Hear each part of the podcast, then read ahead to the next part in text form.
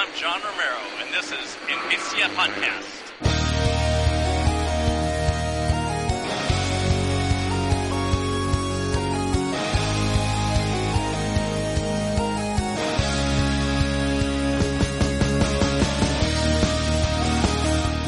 Hola a todas y a todos, bienvenidos a Envicia Podcast, este espacio donde comentamos las últimas noticias sobre videojuegos y analizamos los títulos que caen en nuestras manos.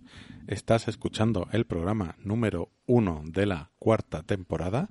Estamos grabando en jueves 30 de septiembre de 2021 y comenzamos esta nueva etapa que esperemos que, que os guste tanto como, como, las tres anteriores.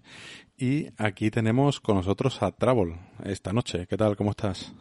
Buenas noches a todas, a todos y encantado de estar otra vez aquí, eh, por fin, aunque aún no estamos eh, reunidos físicamente, pero en breve lo vamos a hacer y con muchas ganas de empezar esta cuarta temporada ya.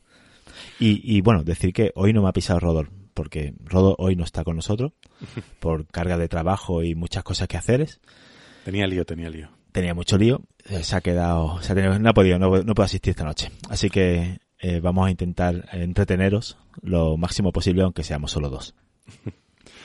eh, y nada, pues venimos de un verano que ya, que ya se terminó, en, en, el que yo particularmente sí, sí he jugado bastante, bastante y a bastantes titulitos. Eh, he picoteado mucho de algunos que tenía pendientes, como, como el Resident Evil 8, el Village, me ha encantado y, y creo que tú también has estado dándole ahí unos poquitos, ¿no, Travel? Sí, sí, sí, sí. Ha sido un, verano muy fructífero, depende de cómo se mire, pero la verdad es que dije al terminar el, último capítulo, ¿no? La última, el último programa de la temporada pasada, dije que quería darle este verano al Dead Red Redemption 2, porque, joder, un juego que empecé con Play 4 lo tuve que dejar y ahora teniéndolo en el Game Pass y demás, pues a darle.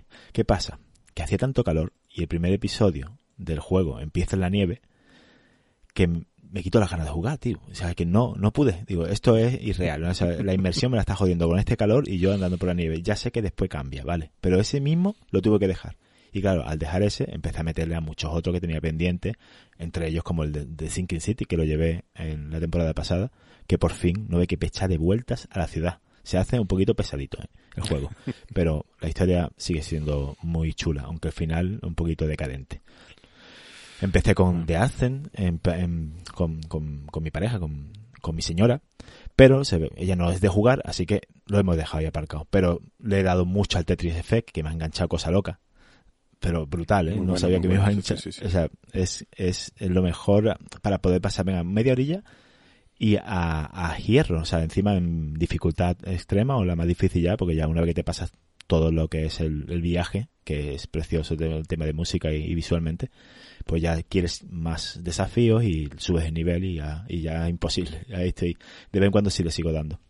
Me pasé, bueno, hice el primer loop de Hades, guapísimo, me encantó el juego y me acordé mucho de Rodol cuando lo, lo comentó.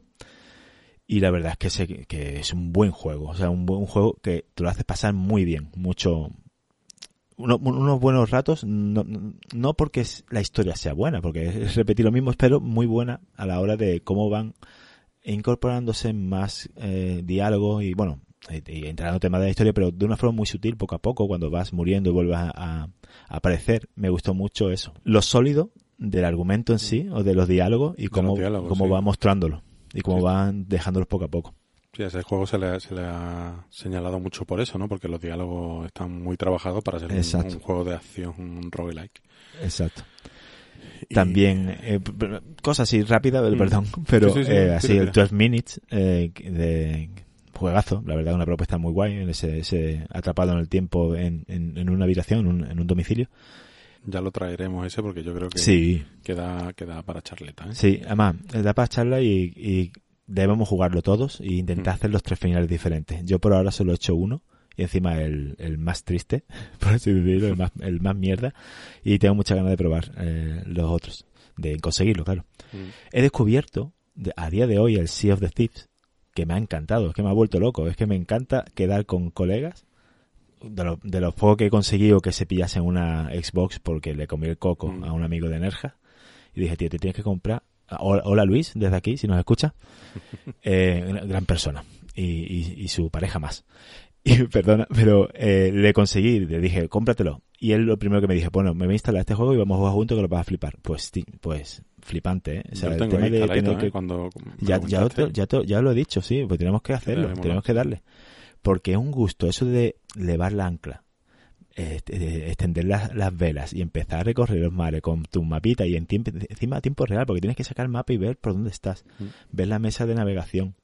El mar es lo más bonito que he visto en muchísimo tiempo. Es brutal lo bien hecho que la física que tiene el mar. Y después la sorpresa que te encuentras en el mar, que hay monstruos marinos, hay megalodones. Eh, Yo- guapísimo. Yo hice tutorial, hice la primera misión de ir a la primera islita a sacar el cofre y tal. Y a la vuelta, eh, o sea, como que reventé el barco contra el muelle.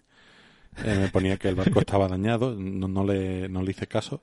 Y cuando volví a cogerlo ya se, se me había hundido y había como una sirena. Y, y ahí fue donde me quedé. Digo, vale, esto no. Me Es que- grande ahora mismo.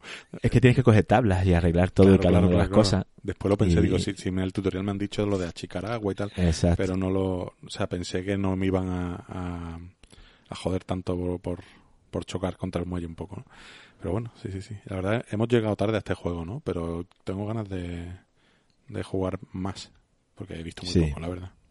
Y, y así para, para no enrollarme más en cuanto a juego, eh, sigo con el Like a Dragon, que ya estoy, el de Yakuza, eh, ya estoy en, la- en el capítulo final, que me ha pillado con los calzones bajados. Me pillé la oferta, porque estoy hipeado con el, los Yakuza, y para empezar una nueva historia y no meterme con la mafia directamente, pues me pillé el Jatman, ahí lo tengo pendiente por, por darle. Le he dado, como, como no, el Rainbow Six, al Psychonauts 2, que me ha encantado, la verdad. La- es un juego que a primera vista parece para infantil y para niños chicos, pero tiene un argumento con encubierto para adultos de todos los temores y, y, cómo funciona la mente humana, la verdad, eh, y en cuanto a sentimientos, muy guapo. Y muy hi- hipeado más todavía, porque estuve las fin de semana pasado, estuve dándole a la beta eh, de, del nuevo Halo, que me ha encantado. O sea, lo, por fin, o sea, estaba esperando este momento. Pues ya los Halo para mí se me estaban quedando muertos y han cogido lo que funcionaba, el mejor Halo para mí, uno de los mejores, el Halo 3, y lo han vitaminado. Han hecho lo mismo, clásico, sigue jugando con un multijugador muy, muy, bueno, si, si habéis jugado mucho a Halo, eh, sabéis que el- la- las granadas, por ejemplo, es, una de las armas principales, aunque no parezca, pero ahí se sigue utilizando mucho y se ve que, han guardado pues eh, todo, toda la parte que funcionaba antigua, clásica, y la han puesto aquí para los fans aférrimos de Halo. Así que muy, muy, muy contento. Y este fin de semana, por si podéis, y si subimos el programa antes, tenemos la, la beta en abierta. Así que podéis bajaros todo el mundo y probar. Y si, bueno, espero que os guste. Yo tengo pendiente, porque con tantos Halo yo siempre he bastante alejado de esa saga. Y con el Game Pass, bueno, pues están todos los títulos ahí, ¿no? Y empecé con el 1, que me moló mucho lo de poder cambiar al vuelo entre la versión antigua y el, y el, y el remaster o remake. Y me quedé por mitad del 2, porque ya estaba un poco empachado, porque era más o menos todo el rato igual, ¿no? Como quien dice. Pero quiero seguirlo, vaya, quiero seguir por el 3, por el 4, por el Reach y por todo esto. A ver qué tal. Hay que hacerlo. La historia, al final es una historia muy blockbuster, ¿no? Es muy Mm. palomitera, pero y muy larga porque es que pasa un montón de cosas. La verdad es que recomendado 100% la saga entera. Yo este verano el si está dando al Nier Replicant, que me quedan un par de un par de loops para poder Hostia. traerlo, el Subnautica Below Zero, que lo tengo Ay, ahí a mitad también. Resident Evil Village, que ese sí me lo terminé, ese me, me, me, me atrapó completamente y, y lo pasé del tirón. Vaya, el tirón en una noche, ¿se entiende? Sin, entre- sin entremeter juegos. no me digas. Por- sí, sí, sí. O sea, me pa- me parece un ejercicio mm, brutal, una evolución del 7, un juego desenfadado, muy bien llevado de ritmo, muy Resident Evil también. Y vaya, para mí, vaya, me gustaría analizarlo si no fuera porque ya Rodor lo hizo, pero no descarto traerlo ahí un día para comentarlo un poco más pausadamente. Pues mira, yo también lo tengo ahí pendiente, eh, esperando un poquillo también, a ver si sale en el Game Pass. No, no creo, pero bueno, No creo, no creo. no creo. Pero sí que baja un poco de precio. Un poquito más, no tengo prisa. Y he, he- he retomado juegos que tenía pendientes por ahí, como el Legend of Grimrock 2, el, el Remnant from the Ashes, que estuve jugando bastante, bastante. ¿Qué te? Deep. Bien, bien, el Remnant guay. O sea, le veo, las bondades que tiene, y, y- pero no puedo dejar de pensar que estaría más guay con, con multijugador. Sí, claro. Pero un momentillo, si, si tiene. Sí, pero, o sea, con un Ah. cooperativo, digo. Sí, sí, sí, sí, tiene cooperativo, ¿no? Sí, sí, sí, sí, claro, pero que yo no Ah, vale, juego vale, con vale. nadie, que yo juego solo. digo. Ah, perdón, perdón. vale, vale. Te dije, te dije, llámame, llámame. Sí, sí, sí, sí. Y ahí estamos siempre. Y también con el... Como iba a salir el Psychonauts 2, eh, pues me dio por recordar el primero, que iba muy bien, iba lanzado, iba jugando, pero eh, me he encontrado con un muro en mitad del, del juego que me... que en un momento dado me piden muchas monedas, como 800 monedas para poder seguir avanzando y tengo que ponerme a farmear y eso me dio la bajona y me quitó las ganas. Pero me gustaría terminarlo antes de, de meterle mano al 2, que lo tengo ahí en el, en el Game Pass. Estuvimos probando también con Rodor el, la beta del Back for Blood, este sucesor espiritual de, del Left 4 Dead, que la verdad es que jugándolo dije, vale, esto es un poco lo mismo y tal, pero los días posteriores como que me acordaba mucho de él y como que últimamente se me apetece volver, porque está bastante guay, ¿eh? o sea, siendo más de lo mismo, pero pero molaba, molaba, molaba los escenarios, el diseño de personajes, la verdad es que está que está mola. Yo, la verdad es que le tengo mu- mucha, mucha ganas. Y después, bueno, he descubierto el Prodeus, que es un jueguecito que también está en el Game Pass, que es un- una especie de shooter, que lo que me gusta de ese juego es la estética que tiene, es una estética pixel, voxel, de pre-renderizados y, o sea, mezcla un montón de técnicas y me, y me gusta bastante. Y me he reencontrado, a su vez, con un jueguecito de la Nintendo DS, que también comencé en su día y no lo terminé, que se llama el Freshly Picked Tingles Rossi Rupiland. ¿Puedes repetir, por favor? no. Que nada, es un jueguecillo de un, un personaje secundario, de un spin-off de un personaje muy secundario del, del Zelda Majora's Mask. Y es un juego muy particular que creo que lo traeré, porque yo creo que es un juego bastante único. Qué guay. Pero bueno, pues eso es un poco el veranico. Ha habido bastantes títulos y, y más que he empezado, pero que no, que no he nombrado aquí. Para tampoco hacer un destripe de, de lo que voy a traer De la temporada, ¿no? de la temporada entera. Pero, pero guay, guay. Para mí ha sido un buen verano. Eh, yo creo que hemos conseguido los tres desconectar del podcast. eh, Y de, muchas, y de muchas otras cosas. Sí, sí, sí, sí. Así que creo que ya pues podemos pasar sin más al picadito de noticias.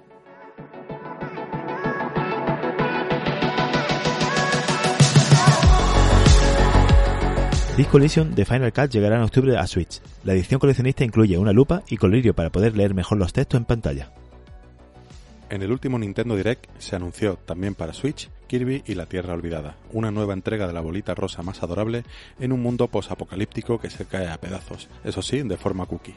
Llegará en primavera de 2022. Una selección de juegos de Nintendo 64 y Mega Drive llegan a Nintendo Switch como parte de un tipo de suscripción online premium, de la que no sabemos absolutamente nada. Pagar más por el online para jugar a juegos antiguos, justo lo que necesitábamos. Para los que quieran vivir muy fuerte ese viaje al pasado, Nintendo anuncia también nuevos mandos basados en los de Nintendo 64 y Mega Drive. Ojalá los precios fueran también retros, porque cada mando saldrá por 50 castañazos. Por fin vuelve la bruja de Umbra y hemos podido ver a Bayonetta en acción, bailoteando sobre todo, en el tráiler de la tercera entrega que llegará, si el tiempo bruja lo permite, en 2022. La película de Super Mario ya tiene casting de voces. Contra todo pronóstico será Chris Pratt quien pondrá la voz al fontanero. No podemos esperar a ver quién lo doblará en su versión española. O Florentino Fernández o Santiago Segura caen fijo, debido a que en España parece no haber más alternativas. ActRiser, el clásico de culto que analizamos en un mini retro del programa, volverá en forma de remake con gráficos renovados. Esta mezcla entre beat'em up y gestión de ciudades parece seguir teniendo un buen grupo de fans detrás. La nueva entrega de Perfect Dark, anunciada por The Initiative, va para largo. Ahora nos han informado que Crystal Dynamic co-desarrollará el título junto a ellos. Co-desarrollará en futuro simple. Fall Guys obtiene un récord Guinness por ser el juego más descargado de toda la historia de PlayStation Plus. Se llevaron la corona en su particular Battle Royale. Y nuestro juego favorito creado exclusivamente con código ASCII y al que nunca jugaremos, Dwarf Fortress, recibirá un remake, ahora sí con gráficos asimilables por nuestras retinas.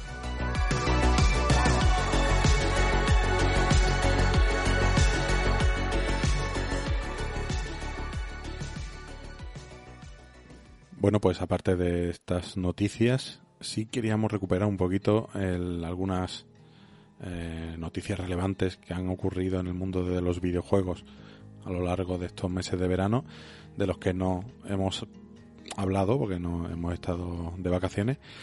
Eh, pero sí creo que me parece importante que nos paremos un poquito a, charlar hoy de, ciertos asuntos. Por ejemplo, ese anuncio, esa, bueno, que ya se puede reservar incluso desde el día 1, el nuevo cacharrito que se ha inventado Valve, que es la Steam Deck, esa especie de consola, una especie de consola portátil, ¿no?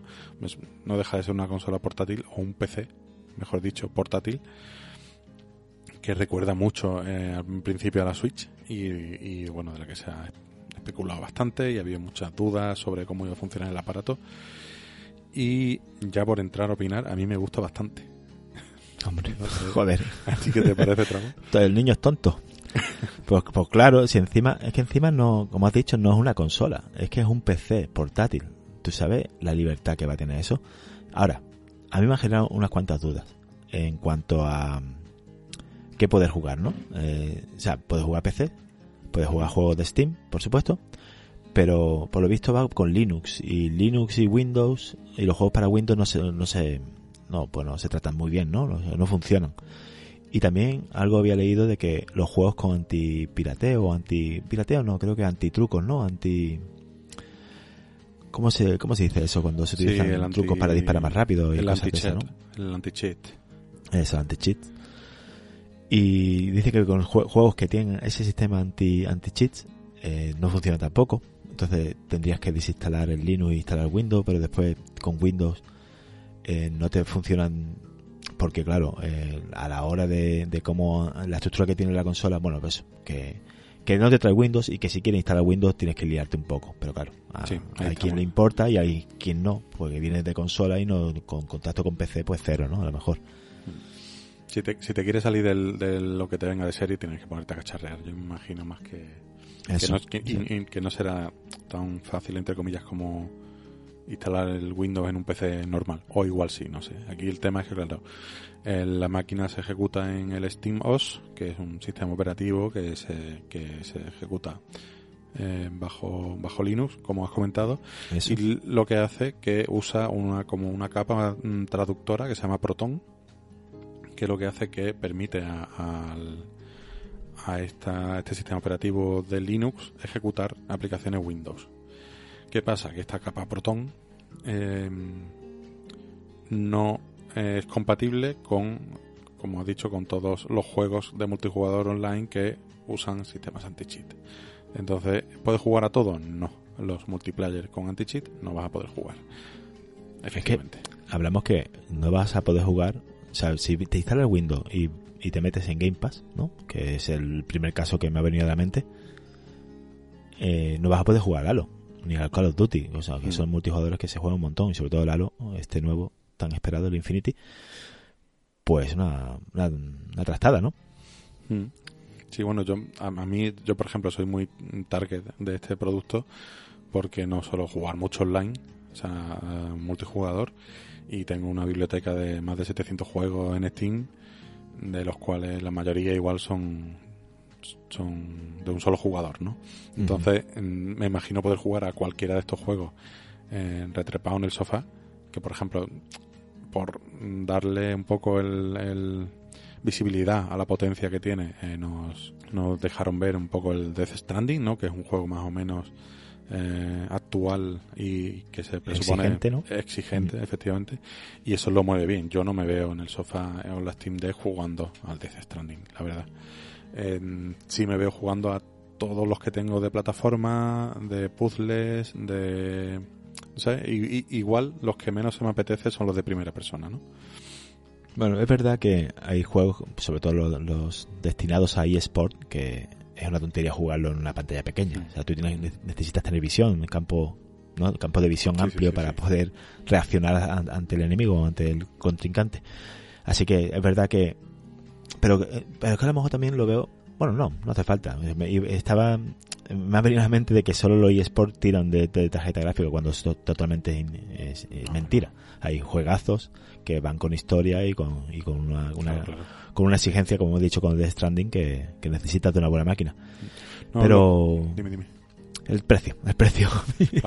Es que una pija, un poco pijadilla, ¿no? Teniendo ya PC, teniendo la Xbox, o sea, algo de eso. Además que yo lo pienso y digo, hostia, me vendría bien así portátil y tal, pero es que después viajo poco. Entonces yo puedo entender esto para alguien que todos los días coge para alguien que todos los días coge el tren o coge el metro o coge que después hay que, hay que ver si te quieres llevar esto al metro, ¿no? Exacto, Pero- tú a la vuelta del trabajo en el metro de Nueva York a las 11 de la noche, sácate una mierda de esas, ¿sabes? Qué- cacharrazo de 400, de 400 dólares. Entonces, en, bueno, la gente saca el iPhone, o sea, que cuesta bastante más, pero bueno, esto es más llamativo en cualquier caso y más grande, ¿no? El...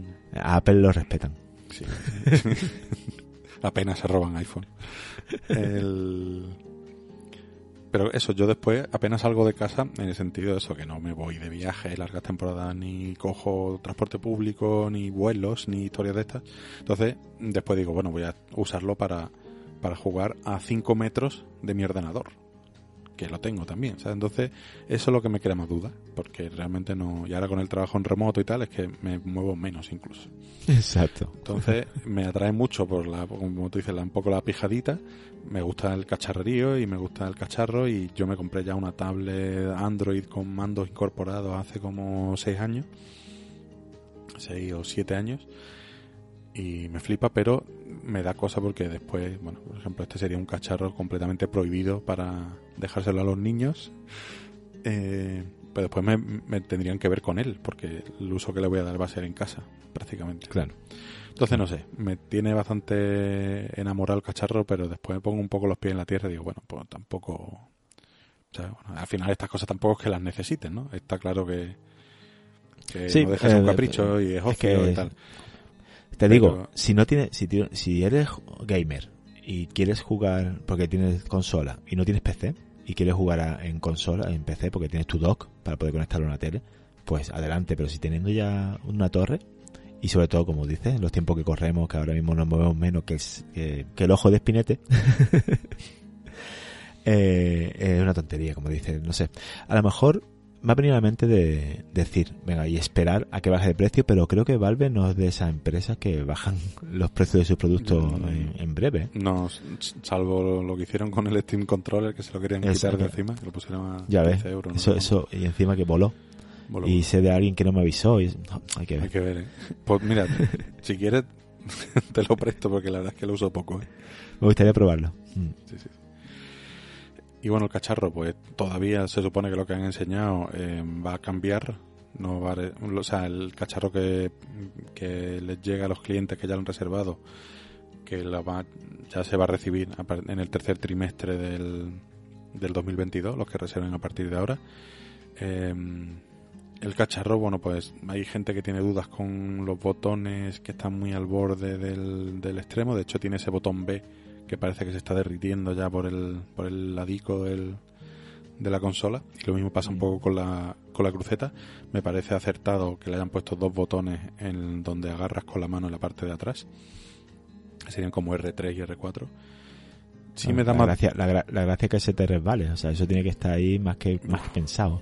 Ya. Eh, me mola. No le veo mucho sentido a los dos trackpads en cada lado. Tendría que ver porque creo que estamos bastante acostumbrados, por ejemplo, en los juegos en primera persona a controlar la setilla y si es un juego tipo estrategia, también la pantalla es táctil, no sé, no sé. El- los trackpads me crean duda de si se van a usar todo lo que lo que a lo mejor se pretende, ¿no? Que se usen. Pues mira, en principio el- lo puedes ver una tontería, pero a menos que cambien o, o consigan, porque otra duda con el con el Steam Deck es qué pasa con los juegos que no admiten eh, joystick y, ni mando mando para de consola, por ejemplo, ¿no?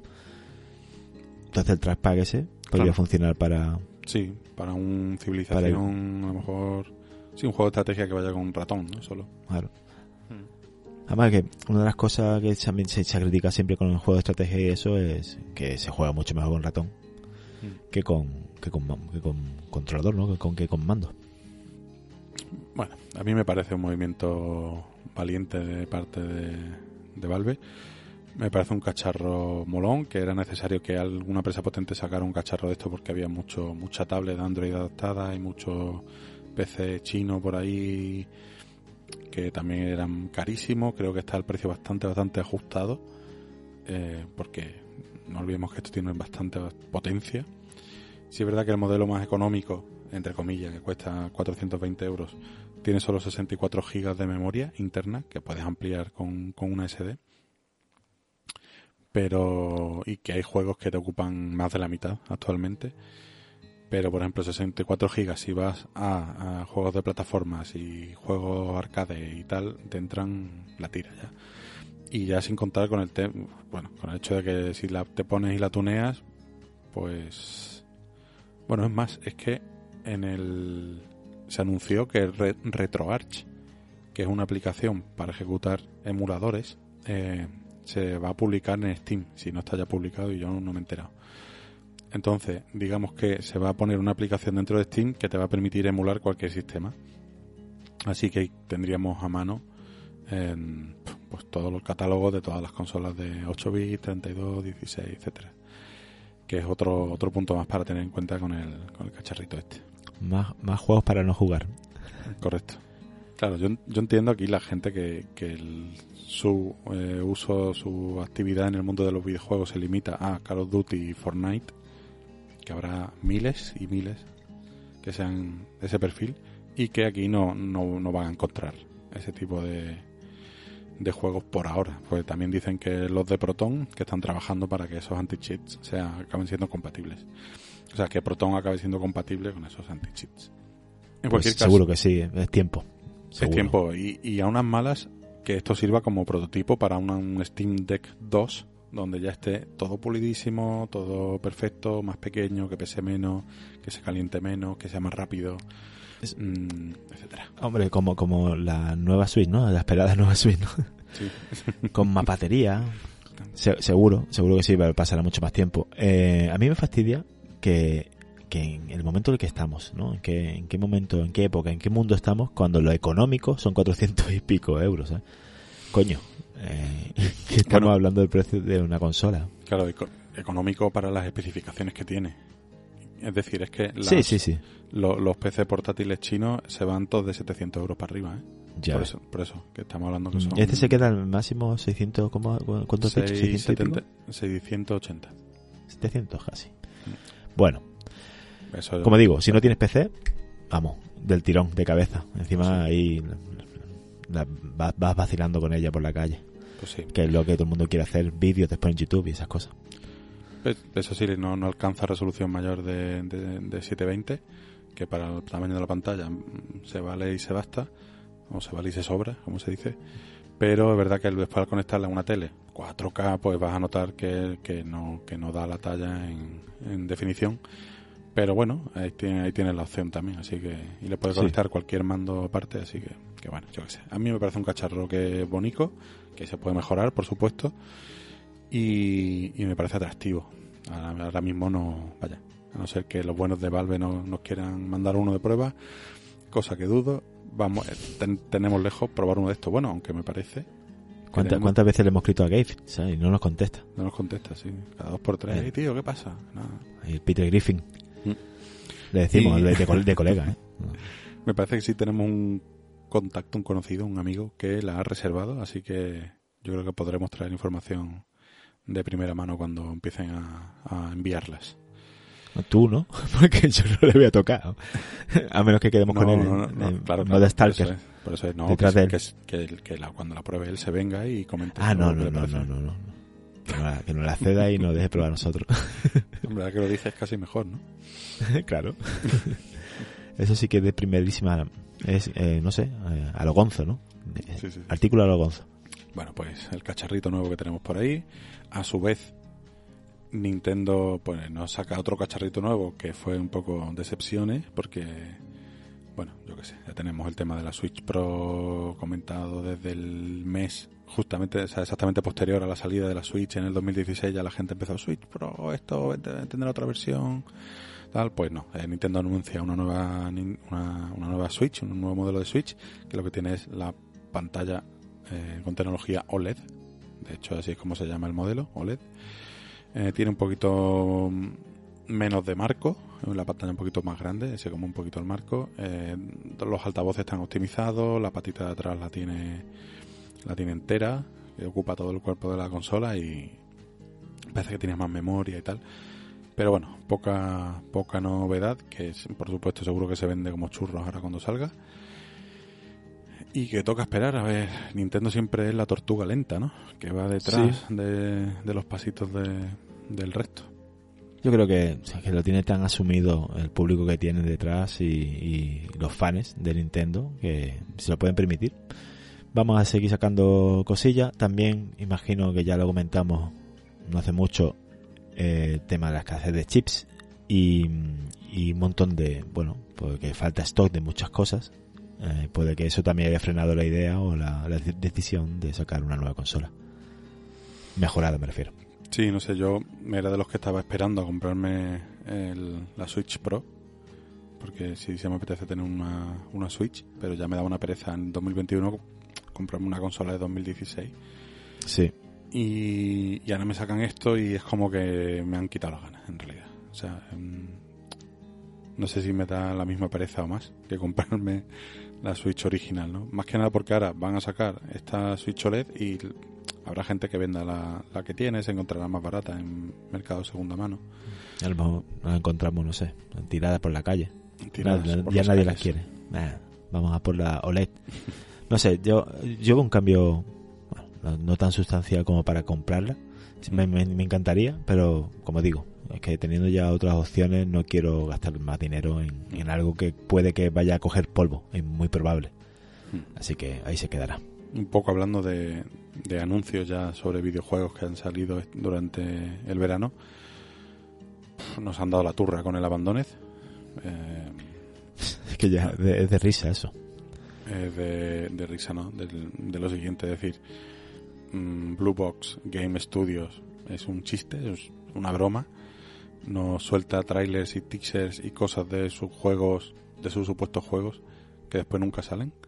Aquí tuvimos esa, tuvimos toda la movida de que la gente eh, lo relacionaba con Kojima, que se iba a hacer el nuevo Silent Hill encubierto, que sí, bueno, era una campaña como la que en su día se hizo también con, la con el de, Phantom Pain. Hemos sido nosotros mismos los que buscaban esa relación, eh, los que han hecho que, esto se vaya agrandando más, más, y, y yo creo que Hassan ha, utilizado todo esto para, para, sacar más publicidad de su empresa, pero ahí tiene. O sea, es que hay un montón de cosas que ya la comunidad ha ido investigando y eso ya parece una película de, detective, ya metiéndose en, en, la, en la demo, en una demo que tienen que se llama The Hunting, que es un early access todavía que lo puedes comprar y aún no está, no, está terminado por supuesto, y es, bueno, se ve una un poquito faltito de todo, ¿no? Un poco, un juego muy, no sé, es muy feo, la verdad.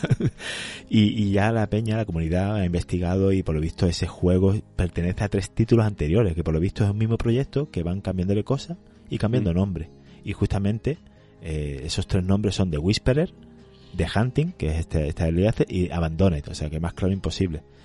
Y, para más Henry, bueno, no es, no es que sea malo, pero se ve que la compañía ha comprado muchos assets de un Real Engine de casa, edificios que han ido utilizándolo en muchos otros, muchos otros de sus títulos, que por decir títulos, y que no es nada, o sea, no son desarrolladores desde cero, ¿no? O sea, van cogiendo y van haciendo, no sé, es como un juego de itch.io, eh, con mm. perdón de la plataforma. Sí, sí, o sea, eh, es todo es todo humo, tío, humo y después cenizas y sobre eso vuelven a, sacar humo y, así sigue. Entonces lo que por momentos, ¿no? Nos pareció que, que era una, al final una buena estrategia mm, cubrirte de, esa, de ese misterio, ¿no? Y, y de esa incertidumbre.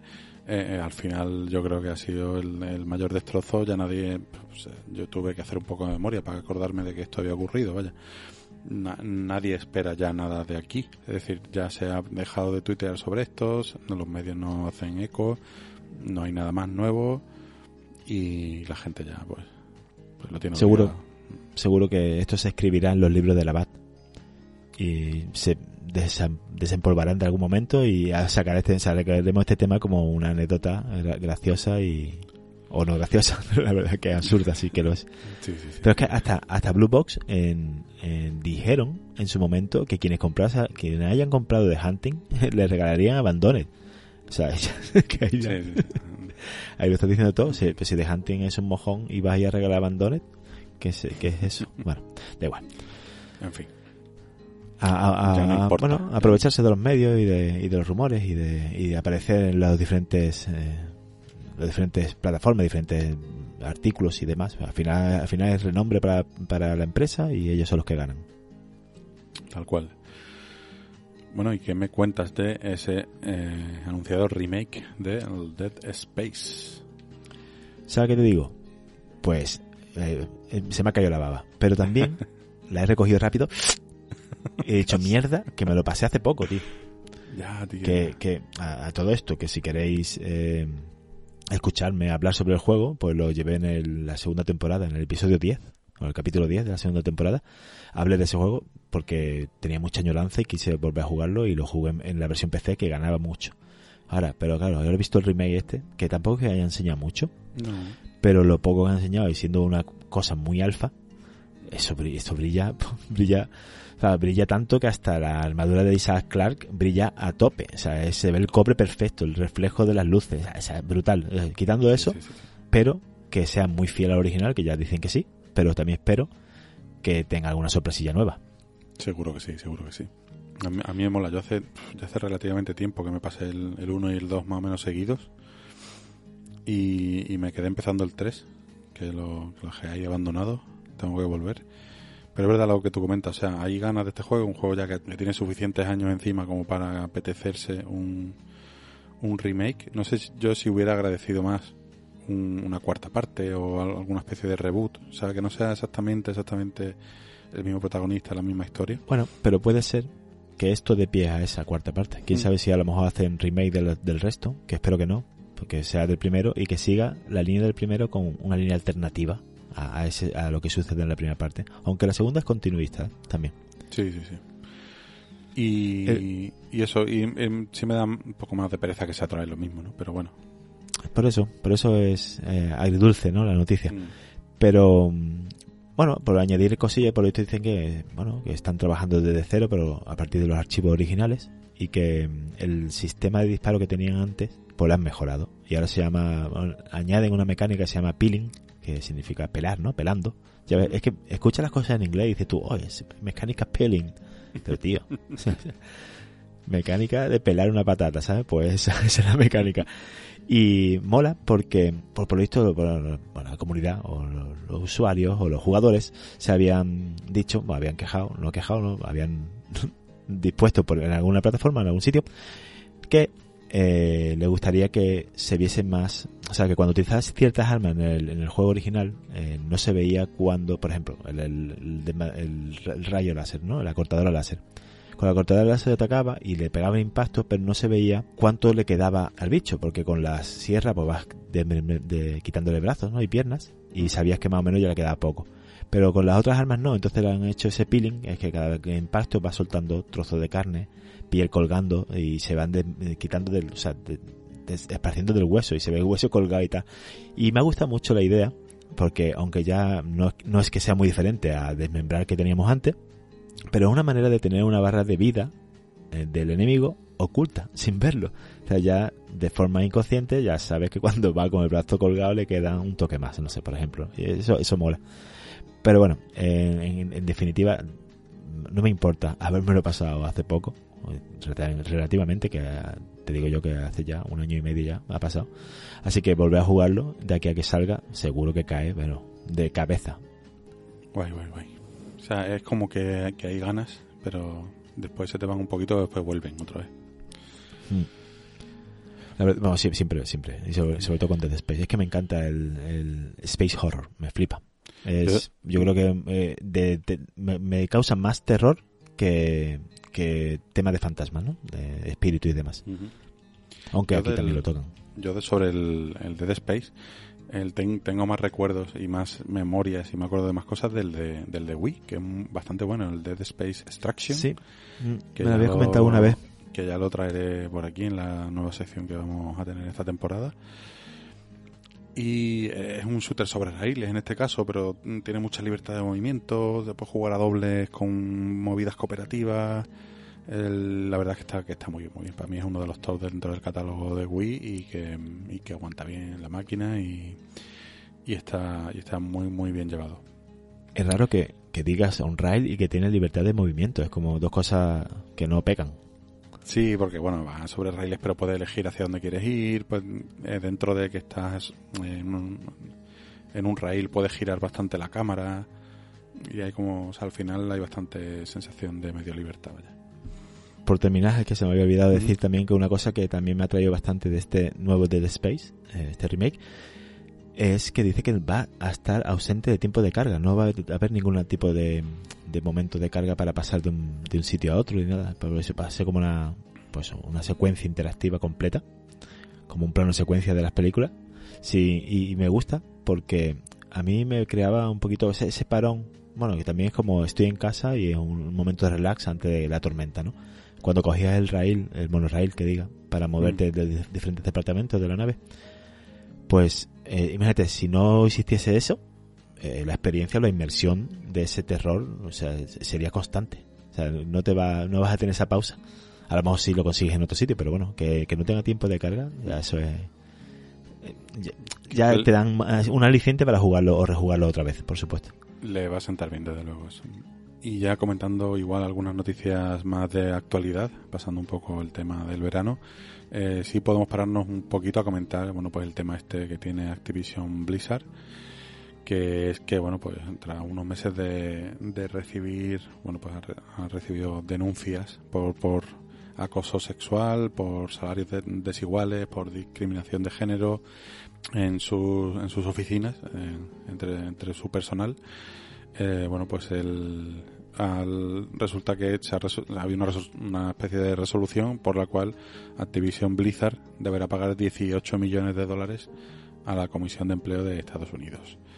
Eh, ¿Qué es lo que ha pasado aquí? Bueno, pues se comentaba un poco que los ambientes que se vivían en las oficinas de Activision y de Blizzard pues no eran los, más adecuados, desde luego.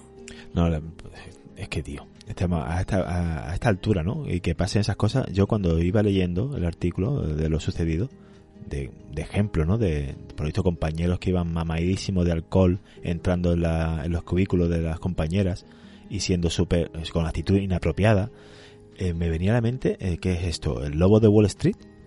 O sea, como, y solo falta la cocaína, ¿no? Y, y, tío, ¿en qué, ¿en qué mundo vivimos, tío?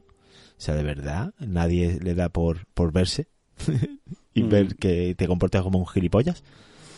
Decían que había un ambiente casi como de fraternidad del, de es. universitaria, ¿no? De, Mm. el, que había como, o sea, la- las mujeres, las chicas del- de la compañía evitaban ir a, a los eventos de, de la compañía donde sabían que había que, había- que iban a poner alcohol, ¿no? Porque después, bueno, había lo- algunas personas de esta, de esta empresa como que se propasaban y, y había bueno había roces que no que no venían a cuento comentarios que no de hecho agresiones sexuales no también. Sí, sí, sí, sí, encima que es, que es súper duro, ¿eh? Y, la demanda viene por parte de eso, de- del Departamento de, Vivienda y Empleo Justo de California, y, y justamente lo que has dicho, se demanda la, por fomentar el- una cultura de fraternidad. Que cuando esa palabra debería ser bon- bonita, ¿no? y debería ser, no sé, eh, más eh, como nos pasó aquí, ¿no? Con una palabra tan bonita como la manada y se ha convertido en, en una, en algo- en algo en chungo. algo horroroso. y bueno pues ya hay gente diciendo que bueno que los 18 millones de dólares que le han cascado a esta, a esta gente que, que eso es calderilla que esta gente en una semana nada más que con el World of Warcraft está ingresando 100 veces más y bueno también hay gente que bueno pues que va a decidir o ha decidido pues no no comprar el Diablo 4 que va a salir en breve y hacer de alguna forma este tipo de, boicot a una empresa con la que no están de acuerdo en, cómo trata a sus empleadas en este caso, ¿no? creo que el tema de, de, de salario desigual sucede en, en el 80% de, la, de todas las empresas del mundo. Eso es algo que hay que corregir, pero ya. Yo si fuese mujer, hubiese, no sé, empezado ya una guerra de feminazis, como se le dice, ¿no? De esa forma tan despectiva, pero que yo estaría hasta los ovarios, ¿eh? de, de esta forma de, de sociedad, tío, y de cómo se, cos, se cosifica a la mujer, tío. Que, tío, es que ya es cansino. En fin, ahí queda un poco el tema, a ver cómo va avanzando. Y, y desde luego la, la, imagen que teníamos de Blizzard, pero sí se va a ver eh, evidentemente perjudicada por todo esto. Y con razón, vaya. Pues mira, yo no iba a comprar Diablo, pero ya sí que no lo voy a comprar. ¿Eh? ¿Entiendo lo que te digo? y ya si quieres, bueno, pues cerramos con una noticia que eh, se ha anunciado hoy, hoy mismo que es que Sony ha confirmado que Blue Point Games eh, se une a su familia. Eh, y bueno, yo creo que estaba más o menos, si no... estaba Cradle. Estaba, sí, sí, estaba medio clarinete, ¿no? O, el, solo que se veía debido a, las, a esos remakes de juegos clásicos. Exclusivos de Sony. Se ha hecho los Uncharted, se ha, se ha hecho el Shadow of the Colossus y después el, el Demon Souls. Así que parecía que lo estaba pidiendo, vaya, parecía que lo estaba buscando y lo ha conseguido, así que así que guay. Que ojo, no confundir con Blue Box Studio. que, que, cuando leí la primera vez la noticia de Abandone, creía que eran Blue Point. Y lo leí así de rapidez, este Blue Point, ¿qué? Sí, sí, sí, sí. Así que bien, aquí yo no sé si internamente estarán, no, no, sé, no sabemos la compra, cómo ha sido, ni la incorporación, ni las condiciones, evidentemente, pero no sé yo si igual hay gente aquí dentro que a lo mejor... Vaya, que no sé si Sony los va a poner a hacer más remakes cuando ellos a lo mejor querían igual iniciar algún proyecto independiente, ¿no? No lo sabemos. Igual hacen ambas cosas, le meten pasta y hacen un, van tirando de remakes a la, a la par, que van avanzando con otro proyecto aparte. Pero bueno, iremos viéndolo. Bueno, eso sería lo más lógico. Venga, ahí ganando dinero fácil. Bueno, fácil realmente la elaboración de ellos es desde cero, ¿no? todo lo que han hecho, ¿no? Hmm. Por así decirlo. Así que, bueno, tampoco es que sea una labor fácil. Pero sí, es verdad que pueden ir haciendo un remake de muchos juegos mm, que saben que van a vender y, sacar para otros proyectos más grandes y, de una IP nueva, por ejemplo, que creo que serán más que capaces. Pues sí, pues sí. A ver, a ver a ver qué van haciendo los buenos de, de Blue Point. Y nada, con esto acabamos el bloque, el primer bloque de noticias de la temporada. Y vamos a ir sin más historias a analizar el primer juego. Nos vamos a coger nuestra linterna, nuestra videocámara. Vamos a recoger un walkie-talkie también. Vamos a llamar a nuestro perro Ballet. Y vamos a adentrarnos en el bosque de Black Hills porque vamos a intentar descubrir el secreto de Blair Witch.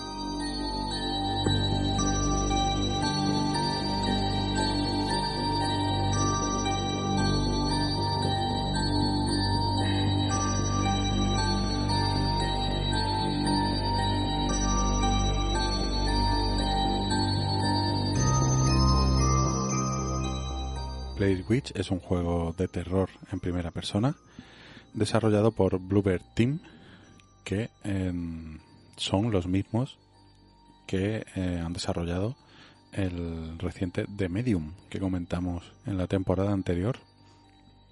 Eh, Team em, viene un poco eh, de, empezar en 2010 a hacer pequeños juegos para, para la Nintendo DS. Después tienen, tuvieron un par de títulos para que salieron sobre todo en PlayStation 3 y en 2016 eh, cogieron un poco más de relevancia con el Layers of Fear, que está bastante bien. Un año después desarrollaron, desarrollaron Observer, que es una historia de misterio y de investigación cyberpunk y de terror también, que está bastante bien y bastante diferente en cuanto a ambientación. Después volverían con Layers of Fear 2, que era un poquito inferior a la primera parte en 2019 y en ese mismo año pues sacarían el juego que nos ocupa, Blair Witch, ya un poco afianzándose en el género de terror que después consolidarían con el The Medium. La verdad es que The Medium me, me dejó un poquillo, un poquillo templado Es un poquillo, ¿cómo se dice? Mm, no con el sabor que, que esperabas. Porque a mí me ha pasado. No me lo he pasado, pero lo empecé Sí, a dar. Y, Sí, o sea, no, no encontré en el juego lo que yo esperaba, ¿no? Eh, sin embargo, con Blair Witch, el juego que nos ocupa ahora, mm, pues mira, más o menos me, me he encontrado lo que esperaba. Es un juego de terror en primera persona, con toque de survival, con sus puzzles, con sus pequeñas secciones de acción. Y sobre todo es un viaje muy paranormal, muy de no saber qué está pasando, de mm, confundir recuerdos con escenarios actuales, saltos temporales, cambios temporales de la noche al día en un abrir y cerrar de ojos, es decir, un juego que se convierte en un juego muy confuso, pero porque es así, ¿no? O sea, porque el, según hemos visto en las películas, el, bosque eh, de Black Hills, pues, pues, tiene esa, esa cosa, que tiene una bruja que te lía la cabeza. Eso sería como el, el análisis campechano, ¿no? ya está. Ese es el lore. Ese, ese es el lore. Eh, ¿Quiénes somos aquí? Bueno, pues el juego se desarrolla en 1996. Eh, La historia del juego, evidentemente, no es que el juego se venga desarrollando desde, desde el 96. Eh, la historia del juego comienza dos. Es, ¿Eh? es, es más o menos la época, ¿no? Que empezó todo este del rumor de... Este rumor fake, ¿no? Esta Sí. noticia fake de esos desaparecidos. ¿Fue ese el por ahí? ¿Ese Fue- año 96 por ahí? Sí, fue a finales de los 90. El, el- la historia del juego se desarrolla en el 96, que son dos años después de los eventos de la película. Vale. Ya, imagino que sería el está. 94. Entonces encarnamos a Ellis, que es un ex policía y, y- y ex soldado, como un veterano de guerra, que em, digamos que para sentirse útil, pues se une a la búsqueda de un niño de, de nueve años, Peter Shannon, que ha desaparecido en el bosque. Eh, ¿Qué bosque? Bueno, pues es el mismo bosque de Black Hills, en Burkittsville, Maryland, que es donde se desarrolla la película. Pero, eh, como es un hombre inteligente, no viaja solo. Se trae a su perro, Ballet, Bala.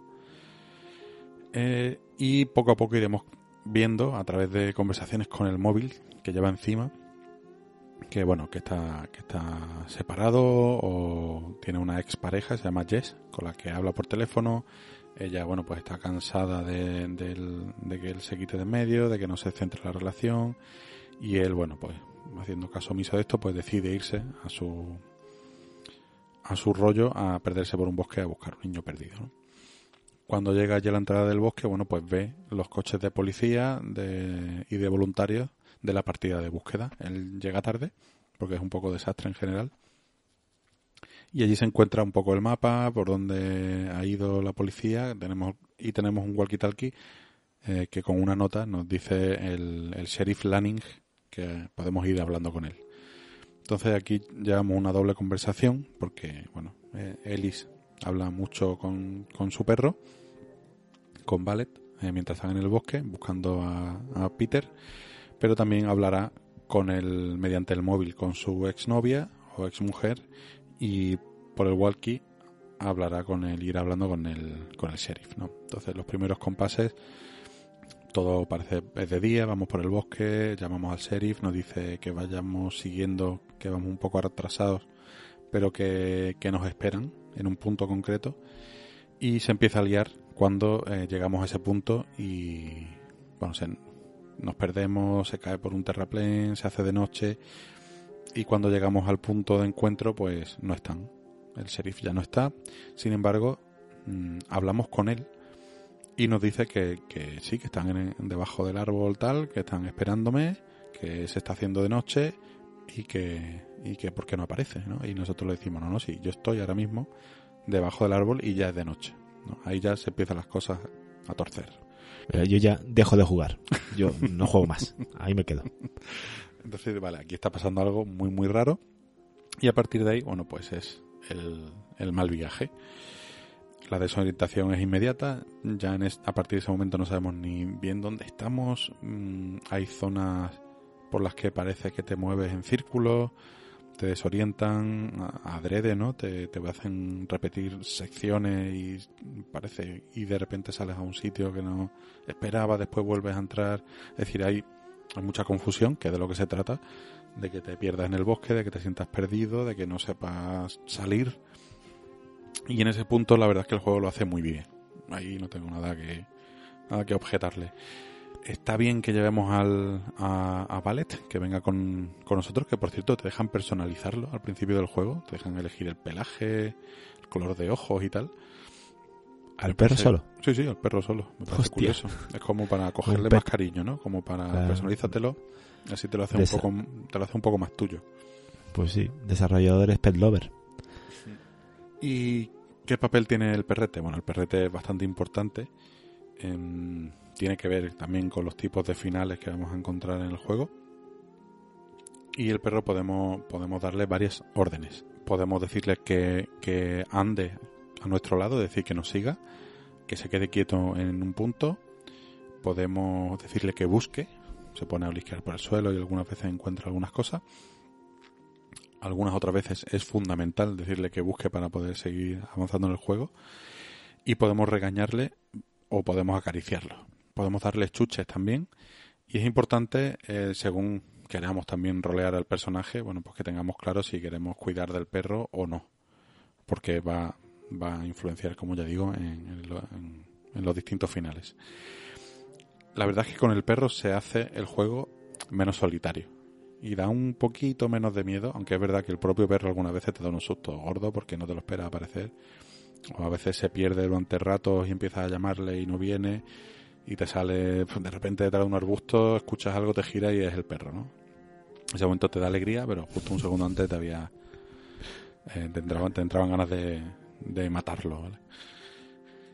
Pero en general me parece un acierto eh, la inclusión del perro, aunque sí es verdad que podrían haberle sacado un poco más de provecho creo que mm, podría estar un poquito mejor.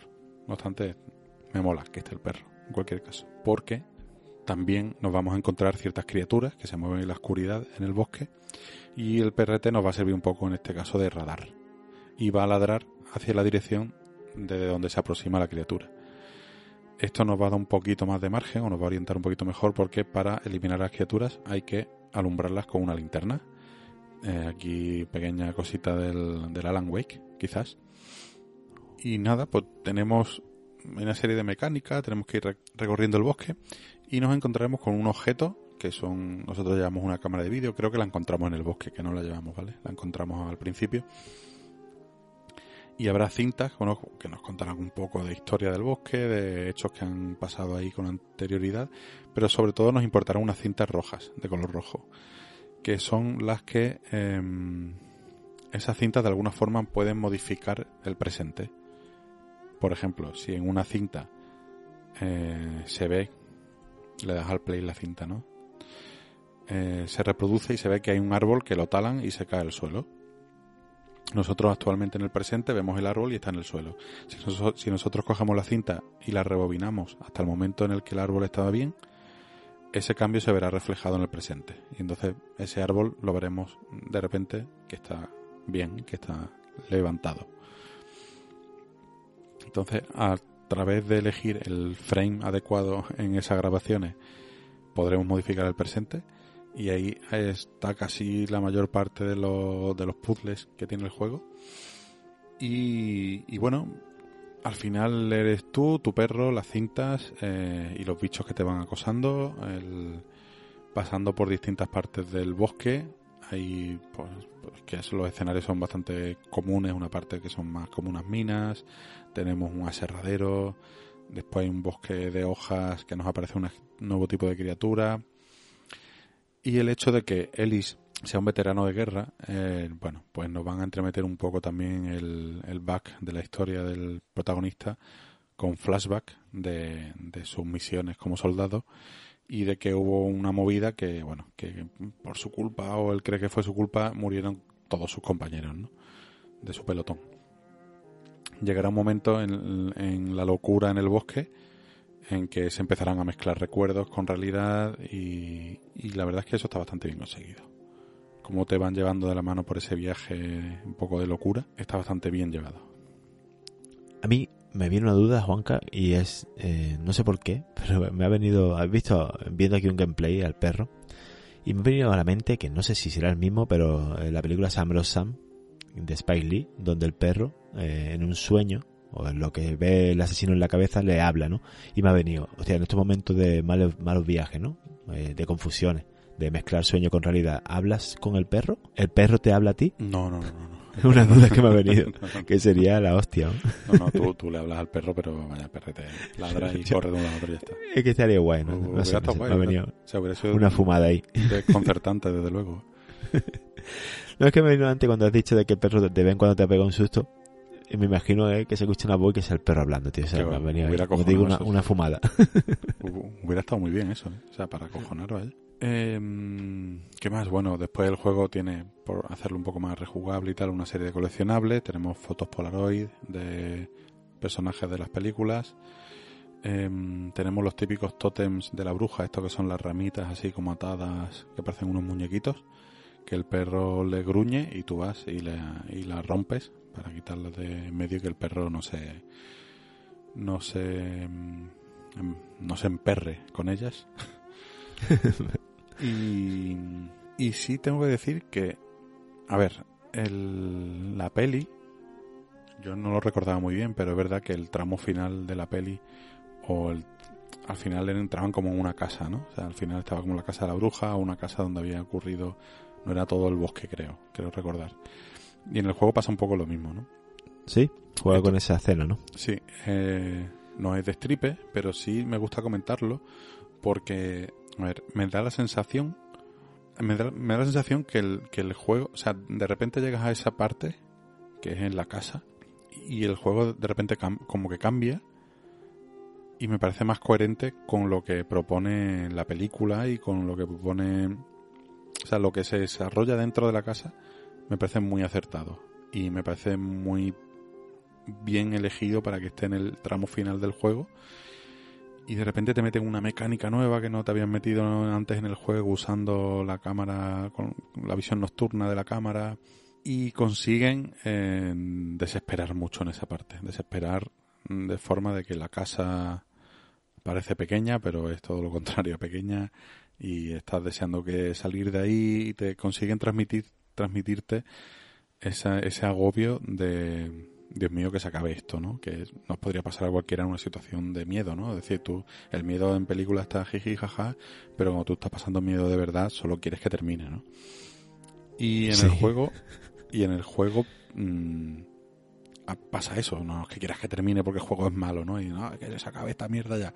No, sino que, que realmente la situación de agobio que te meten a última hora no se vive durante todo el juego, durante el resto del juego y es una forma distinta de agobio y te meten una mecánica nueva y para mí ese tramo final tiene muchísimo sentido, está muy bien llevado y casi eh, diría que es como el juego, ¿sabes? Y todo lo de antes es como llegar hasta ahí. No sé. eh, Como, ¿Con el juego o como la película dices? sí, no, como, como el juego, o sea, como la idea principal Ah, del la- juego vale, vale, vale. era lo que ocurre en la casa.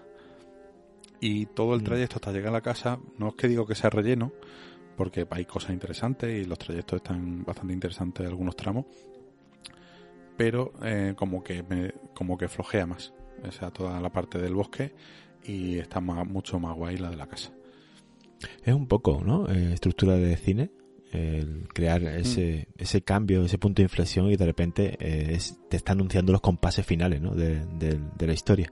Y en- encima te metes una tensión mayor, eh, con una mecánica nueva que no se había utilizado que encima funciona bien. O sea, es, es- hoy no quiero que cuentes más. No, La verdad es que bah, lo tengo ahí instalado incluso porque lo, lo han jugado aquí en casa, pero no me atrevo. Pero qué Tiene- guay, qué guay. tiene, tiene, bueno, es un juego, a ver, tiene su- sus carencias. Eh, las notas que le han dado, bueno, pues son medianitas altas, a- igual un 7 sobre 10. Es decir, no es un juego buenísimo ni un juego perfecto, pero va muy bien de ambiente. Creo que consiguen lo que quieren. Podría haber estado un pelín mejor.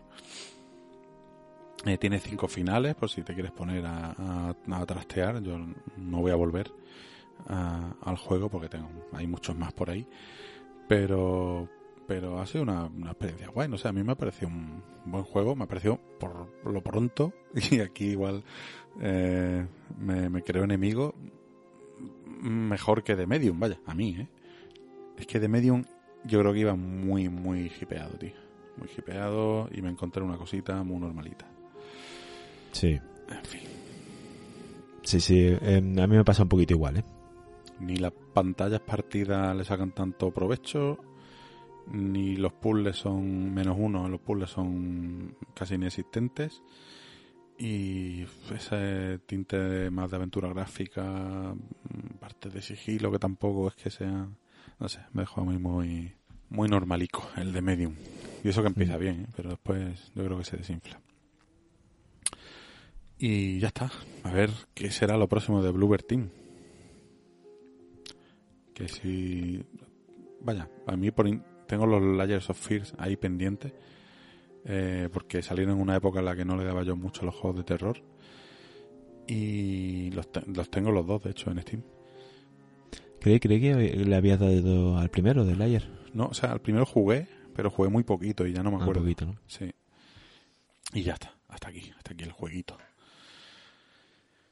Y ahora, así de sopetón, como hoy no tenemos por aquí a Rodor, el, el abad se va a tomar un, los días que le hagan falta más de vacaciones para volver con nosotros.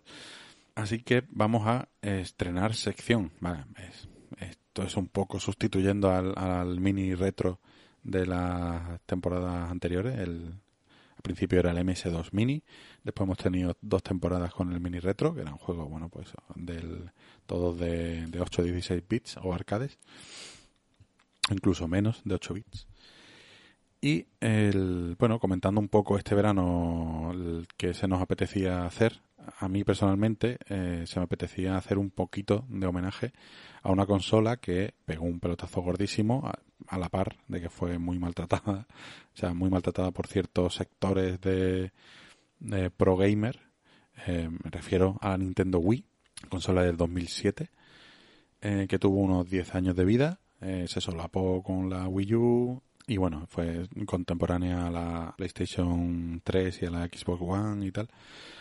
Y evidentemente se llevó los palos que se llevó por el rendimiento gráfico que quedaba muy atrás de, la, de las consolas de la competencia. Yo siempre he dicho que la Wii era una Play 2 vitaminada, eh, pero no dejaba de ser una Play 2. Y está claro que aquí el bombazo gordo que pegó fue pues por sus mandos, por su acercamiento al juego familiar, por sus party games, eh, aquello de poder volver a apuntar a la tele el, y con sensor de movimiento. Es verdad que se nos vendió un poco de más aquello con el primer Red Steel y después aquello no funcionaba tan bien como se pensaba. Pero en general yo creo que, que la jugada le sale a Nintendo innegablemente bien. Y actualmente sí pienso de que el, el que más, el que menos tiene una Wii cerca, más o menos, si no, podría conseguir una bastante ba- barata, y no es una mala plataforma para, para tenerla como consola para niños, por, por catálogo y por cómo se juega, que se juega eh, moviendo el mando a lo loco, muchos juegos, ¿no? Como en los Wii Sports, y que es como muy iniciática, el punto de vista, eh, bajo mi punto de vista, ¿no? Eh, evidentemente no tiene el último juego de Pokémon, pero sí creo que, que tiene un catálogo en el que mínimo se le pueden sacar 20 títulos jugosos, más o menos exclusivos, y que hacían uso del, de esos mandos tan particulares y de esa jugabilidad tan, tan especial. Así que eh, vamos a aprovechar los 20 programas de esta temporada para repasar esos 20 eh, juegos que yo pienso que son indispensables si alguna vez eh, te vuelves a acercar o te acercaste en su día a la Wii. Así que empezamos con Wii Memories, episodio 1.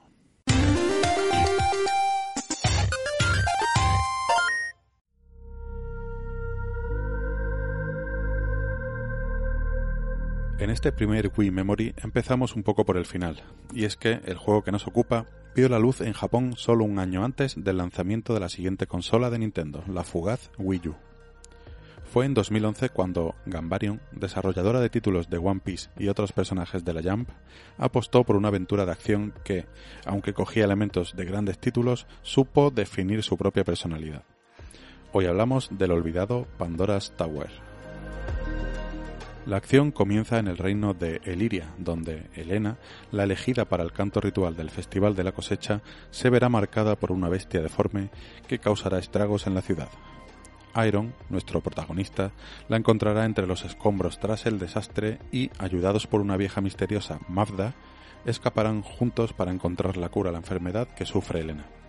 Así los guiará hasta la cicatriz, un lugar remoto en la Tierra donde se encuentran las doce torres custodiadas por doce amos que las protegen. Solo comiendo la carne de los doce amos, Elena conseguirá superar su enfermedad y evitar su transformación en bestia.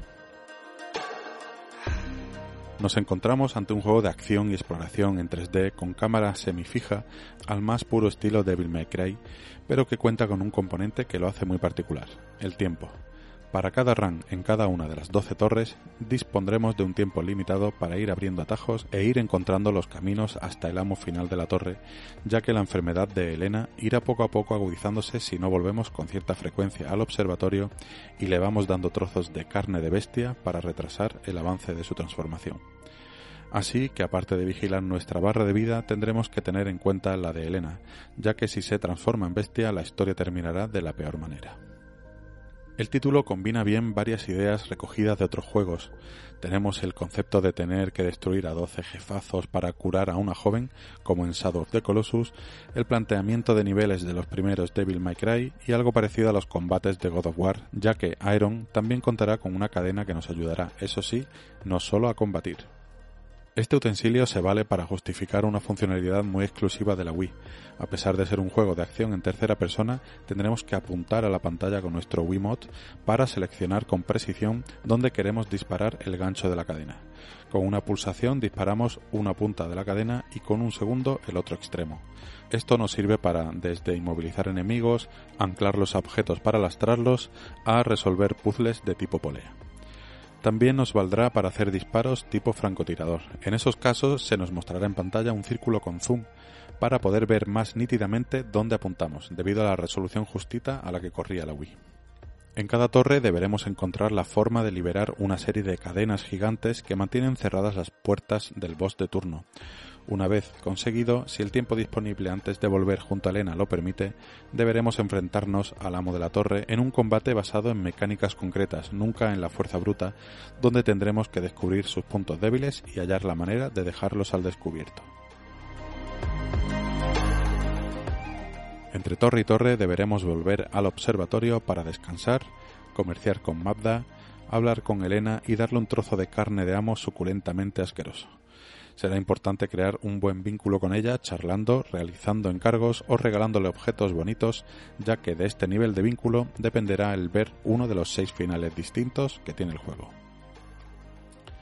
Este título tardío para Wii, que además tuvo ciertos problemas para ser publicado fuera de Japón, se encuentra entre esa serie de juegos exclusivos de la consola que pasaron ciertamente desapercibidos, pero que guardan mecánicas muy únicas y planteamientos muy acertados para la consola de sobremesa más vendida de Nintendo.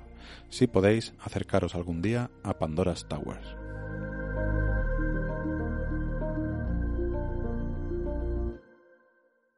Bueno, por, por lo que se ve, ¿no? Es un juego que realmente empieza a tocar temas eh, recurrentes, ¿no? De, eh, tiene una enfermedad y se va a, la herida, ¿no? En la herida eh, hay 12 amos, que el 12 es un número muy significativo. Puede ser ya sea las 12 horas del reloj, los 12 meses, los caballeros de la mesa redonda, ¿no? Que eran 12 también. También son como esos seres, ¿no? Los dioses o los, los hacedores que solo dan la vida, o que pueden dar la vida esto es muy, muy recurrente, pero, pero, pero por lo que se ve, ¿no? Un poquito, mm, como te digo, eh, aunque coge elementos de otros juegos, pero no deja de ser creativo, ¿no? Y, e interesante. Sí, sí, al final hace una mezclita que también vemos elementos de otros juegos porque, bueno, porque queremos verlo, ¿no? Pero, pero yo creo que tiene bastante personalidad. Aquí lo que le pasó es que salió ya en, en el último, los últimos años de la Wii toda la gente ya hablando de la Wii U y bueno, entre la distribución que tuvo y eso, pues pasó un poco de puntillas. A mí nunca me llamó la Wii. Mm, desde la primera vez que vi ese, bueno, ya sabes que, por supuesto, una de las cosas que entra por los ojos es gráficamente, ¿no? Eh, ves eso y ves lo que los otros dispositivos de la misma generación y dices, esto no tiene color. Pero no sé qué hicieron, el buen trabajo que hizo marketing de Nintendo en esa, en esa época, que allá donde iba, a casa de amigos que no son gamers, no eran gamers, ni, ni lo siguen siendo a día de hoy. Si acaso decir casual, a lo mejor es decir mucho. pero tenían una Wii. Todos Tenían una Wii en casa. Es que y yo creo, eh, se hincharon a vender. yo creo que se regaló muchísimo, tío. ¿Se regaló? Ah, regaló de, Sí, de eso, regalos eso. de Navidad. Pues claro, claro, sí, claro, sí. claro. O sea, que fue Claro. también como muy, muy de socorrido. Yo creo que, que el bajo, evidentemente, el, el, el bajo coste de producción de la máquina lo puso un precio muy, muy, muy asequible. El, ese acercamiento al juego familiar, al juego, al juega fácil, no hay mandos con miles de botones, nada más aquí haciendo el majar delante de la tele. Eso eh, le entró a muchísima gente que no era, que estaba muy lejos de los videojuegos, tío. Muy, muy, venga, reunión familiar, ¿no? Juegos reunidos pero interactivos. Mm, Es lo que tú dices, el que mal que menos, alguna Wii ha tenido cerca, creo, ¿eh? Sí, sí, sí. ¿Sabes? Y, y incluso poder eh, llegar a tenerla durante una temporada grande y, y no hacerlo por, bueno, por, no, a mí no me atrae nada, pero sí que es que, que hemos tenido contacto con ella, ¿sabes? Directamente. Sí, sí, sí, sí. O, o indirectamente en mi caso, ¿no? Yo, vaya, en mi casa el otro día vino mi hermano aquí y me dijo, tío, ¿tienes la Wii montada? Y digo, sí, sí, y la tengo ahí, tengo la Play 4 y al lado la Wii. Estrenamos sección. Estrenamos sección y tengo que tengo que sacarla, ¿no? La lleva montada desde que de hace 10 años. O sea, ¿Ah, no- sí? Sí, sí, sí. O sea, no la, no la, he, no la he desmontado nunca. Y, y me pongo de vez en cuando a jugar a jueguecitos, muy de vez en cuando, pero está ahí, la usamos, tenemos todavía el aparataco, el aparataco aquel, el Wii Fit, que era como un peso, o sea, no dejaba de ser un peso. Y lo usamos para, para, para pesarnos actualmente, tío, para llevar un control del peso. Por eso la tenemos ahí siempre montada y de vez en cuando pues me pongo y juego, ¿no? Y la verdad, fuerte. y la verdad es que le tengo es como parece como algo vintage ya casi y le tengo mucho cariño a la consola muy fan de la de la Wii y muy defensor de que tiene un canta- que tiene un catálogo eh, eh, bueno realmente. Aquí lo que pasó un poco es que fue tan popular y hubo tantas third parties eh, haciendo juegos cutres porque al final un juego de pesca tienes que mover el mando así haciendo el, el loco y al final pescas y tal y, y es verdad que salieron, hay una cantidad de juegos que son con respeto eh, a los desarrolladores pero son una mamarrachada de juegos mal hechos, deprisa para aprovechar el, el tirón que tuvo la consola y hay muchos juegos malos, muchísimos diría que el igual 50 y pico por ciento de eso, eh, el del catálogo de la Wii son juegos malísimos, malísimos. Muy poco presupuesto. Joder, un porcentaje alto, ¿eh? Sí, sí, pero es que hay tantos juegos que lo que te queda siguen siendo un montón de juegos buenos. ¿Sabes lo que te digo? Claro. Entonces yo sí quería hacer también, se, me apetecía el hacer un pequeño homenaje en ese sentido de una consola que, pues, bueno, pues que ya era antigua cuando salió, de que ha tenido muchos juegos cutres, de que todo lo que tú quieras, pero eh, quería hacer un homenaje un poco a esos juegos, a esa selección de juegos que se pueden sacar 20 perfectamente, eh, que creo que merecen la pena, que mm, innovaron de alguna forma o que sabían, sabían sacarle partido al, al cacharro. Y ya está. Bueno, pues eh, aquí esta nueva sección para recordarla, que hay quien nos escuche y la tenga, ya tenga la intención de quitarle el polvo y volver, volver a enchufarla. Bueno, Trabol, te toca, te toca. Sí, tío, llegó el momento, me toca. y bueno, eh, nos vamos a meter bajo la piel, en este caso, mejor dicho, bajo las plumas de, de nuestro personaje, de un personaje que es un cuervo ataviado con una espada luminiscente. Y nos vamos a abrir paso, sesgando almas, en el juego Death Door.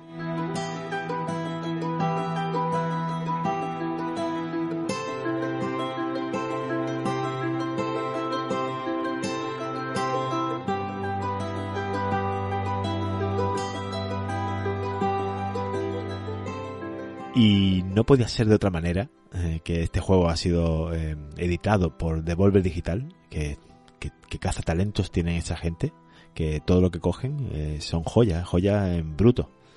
Los desarrolladores son Acid Nerve, es un juego exclusivo de Xbox o de Microsoft, por así decirlo, porque pues está en PC, en Xbox One y en Serie X y S, y se lanzó el 20 de julio de, este mismo año, 2021. Así por entrar un poquito en lo que es la trama principal, la historia y, quiénes somos y a qué nos dedicamos. Y empezamos, llega un autobús a una zona, una parada. Todo esto con un ambiente noir, en blanco y negro, con muy, muy de película antigua. Y llegamos al bus a las oficinas centrales, que es la sede de la comisión de la cosecha, ¿no? Como he dicho al principio, pues nosotros somos segadores de almas, nos dedicamos a eso. llevamos las almas donde tienen que ir. Somos un cuervo, un cuervo negro pequeñito. Eh, es como si en un universo paralelo los humanos no, no son humanos, sino son cuervos. Y, y trabajan en oficinas con sus escritorios, con sus máquinas de escribir, todo muy, todo muy humano, pero somos cuervos. Y vamos con una espada. Nada, a empezar, bueno, pues no sabemos qué hacer, entras en la oficina y ya te dicen, eh, el gerente eh, te abre una puerta y nos dice que tenemos un trabajito, ¿no? El trabajo de hoy, pues, es conseguir el alma de un gigante. Y dice, bueno, que sepas que es difícil, pero vas a tener una buena comisión. Así que nos abre una puerta para entrar hacia, hacia el lugar donde está ese, esa, esa alma. Y nos dice, y recuerda que la puerta se mantendrá abierta hasta que vuelvas, con tu alma designada, hasta que vuelvas. O sea que si no vuelves con esa alma designada, esa puerta se va a mantener abierta y tú vas a ser mortal, porque los cuervos son inmortales. Entonces vas a ser mortal y vas a envejecer. Así que date prisa, no te entretengas y a lo tuyo. Y te llevarás tu comisión y venga, empieza a trabajar.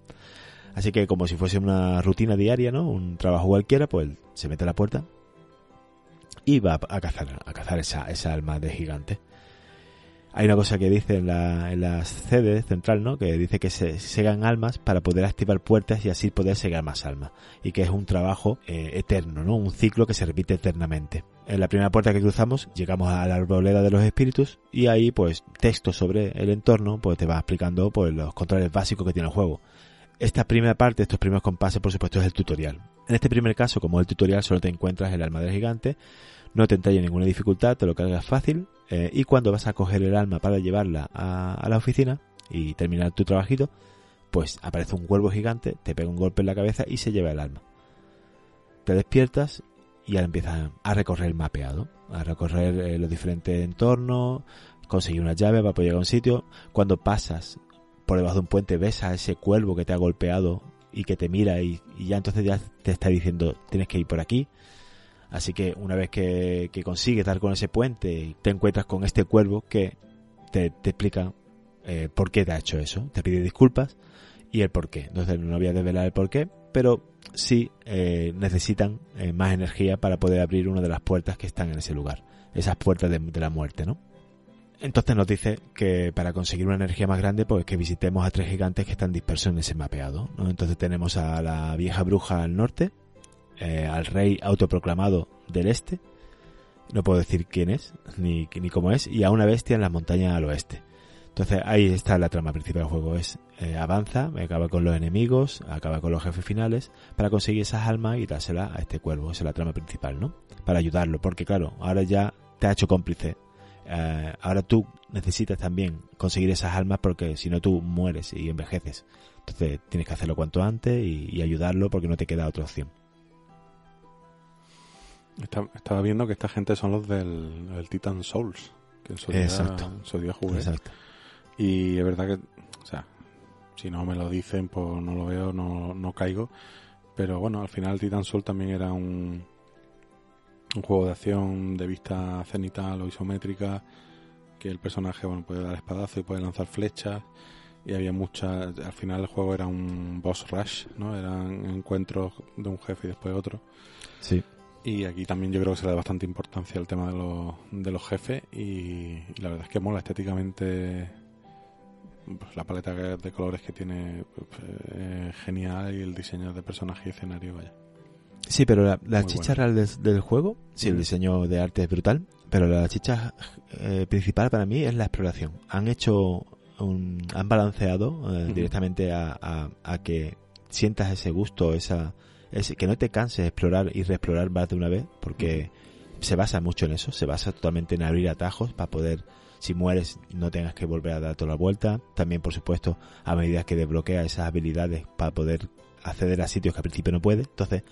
vas a tener que reexplorar mucho y, y, a mí en ningún momento eh, me, ha, me, ha, cansado. Es más, quería llegar al sitio para descubrir cualquier secreto nuevo, ¿sabes? A mí una cosa que me pasaba en el mapa era que eh, ibas caminando, es que encima del andar del cuervo es que es gracioso. Va con un trapito ahí en, el cuello y su, y su, y su espada detrás. Sí. saltitos que dan... Hay muchos huecos, ¿no? El recoveco que dice, tú voy a probar a meterme por aquí. Hostia, y de repente la, el mapa gira, ¿no? Como si la cámara se girase y te desvela una zona secreta que al principio no veías. Bueno, bueno pues al principio eh, dices tú, hostia, qué guay, lo he encontrado. Pero después hay otras que son tan, tan rebuscadas que cuando lo consigues te, te da mucho gusto. Es como, hostia, eh, y encima, eh, no sé, ca- casi te- se te cae una lágrima, porque es que lo hace muy bien. Me alegra que digas eso porque precisamente el Titan Souls era también muy, muy de explorar, muy de probar, a meterte por sitios, a ver por dónde salía. a- Pero a mí es verdad que se me hizo un poco tedioso porque igual algunos trayectos eran demasiado largos y vacíos, ¿no? Aquí al menos hay enemigos entre una zona y otra. ¿no? Eso es. El sonidito que tiene, eh, las animaciones de cada uno, hay unos pequeños murciélagos, hay magos que se le, le levitan y aparecen a tu lado y te sueltan magia.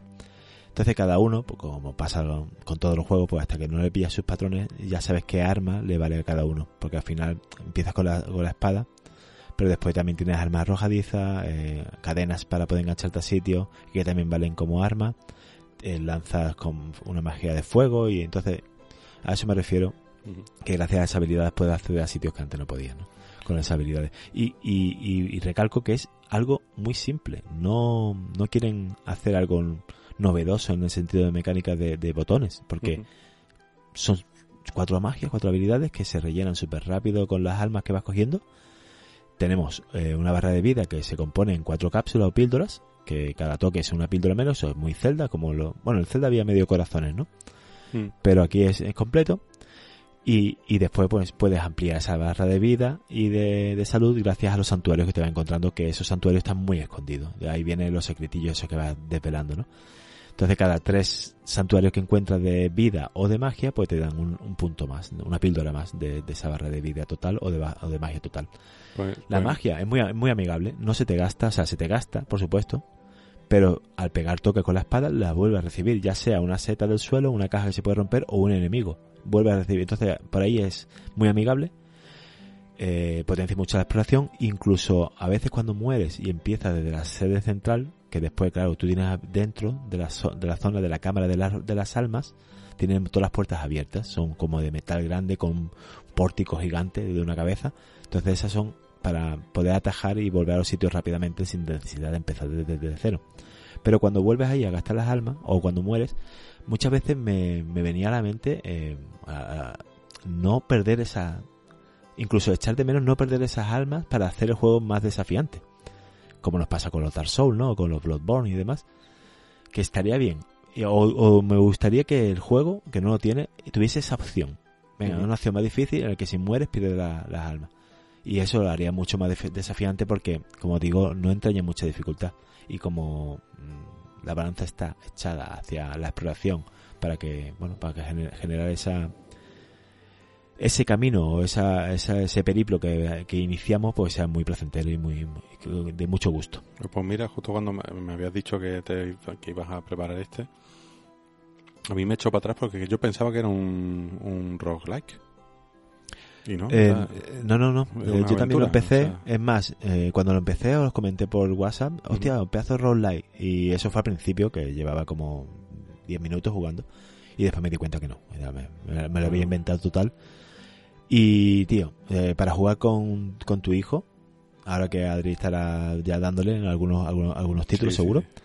que ya nos has comentado, este es ideal, Juanca. Sí, es mola. precioso. Te aviso, te aviso, te sobreaviso que al venir muchos enemigos, al final en torno acaba lleno papa de sangre. Eso parecía, hay muchas veces que eso parece Kill Bill, ¿sabes? ¿Qué- ¿Y qué magias eh, especiales eh, desbloqueamos? Pues tenemos eh, fuerza. bueno, mentira, esos son los atributos que podemos subir con las almas. Canjeando esas almas conseguidas, pues la cámara de las almas. Fuerza, destreza, celeridad y magia. Súper simple. No se rompe la cabeza. Se han roto la cabeza, sobre todo, como te digo, en, en el apartado visual, que es brutalmente muy bonito. Estoy viendo aquí gameplay mientras mientras habla y la verdad que, que está muy bien, está muy bien cuidado la estética, es que está muy bien medido el hasta qué nivel quieren que sea estilo dibujito animado o algo más serio. La verdad que Mm. está Sí, sí, sí. está Eh, guay. Me ha venido a la mente eh, lo que hicieron con Golden Boy. Golden Boy, siempre me equivoco. El juego ese que sacaron nuevo, como el Alex Kidd ahora, ¿no? Ese, esa renovación de, de visual que Mm, hicieron con... Siempre me equivoco, Juanca. ¿Con Golden Boy no. Golden ¿cómo Boy es? un manga, es un anime. Es un manga, un anime, no, no. Es un anime de un, de un Wonder Boy. que quiere trabajar. Wonder. Boy, exacto. Esa, esa- ese lavado de cara que le dieron a Wonder Boy, pues eso me recordó este tipo de gráfico. Después, en el juego, ya no es solo eso, es que son pequeños detalles, que es lo que le hacen fuerte. Otra cosilla, ¿no? El tutorial lo hacemos al principio y ya se termina. Pero es que más adelante, cuando pasa un rato, nos encontramos con otro personaje porque el, juego está repleto de personajes secundarios súper entrañables y extraños y muy dispares. A lo, a lo que venía, eh, creyendo que había terminado el tutorial, pasado, no sé, te, te digo que media hora más del juego, pasan dos o tres cositas, media hora, a lo mejor 15 minutos, y conocemos al sepulturero llamado Stedham, eh, que es uno de los personajes secundarios principales, y él eh, es una persona inmortal y dice que cuando yo tenga más poder, que vaya y lo mate porque está harto de la vida, ¿no? Que quiere morir ya. Y en ese momento te saca otra parte del tutorial que no te había enseñado en la primera parte. Entonces me pareció muy bonito eso, que no te cansase un tutorial extenso al principio y te lo hiciese por parte. Eso me gustó.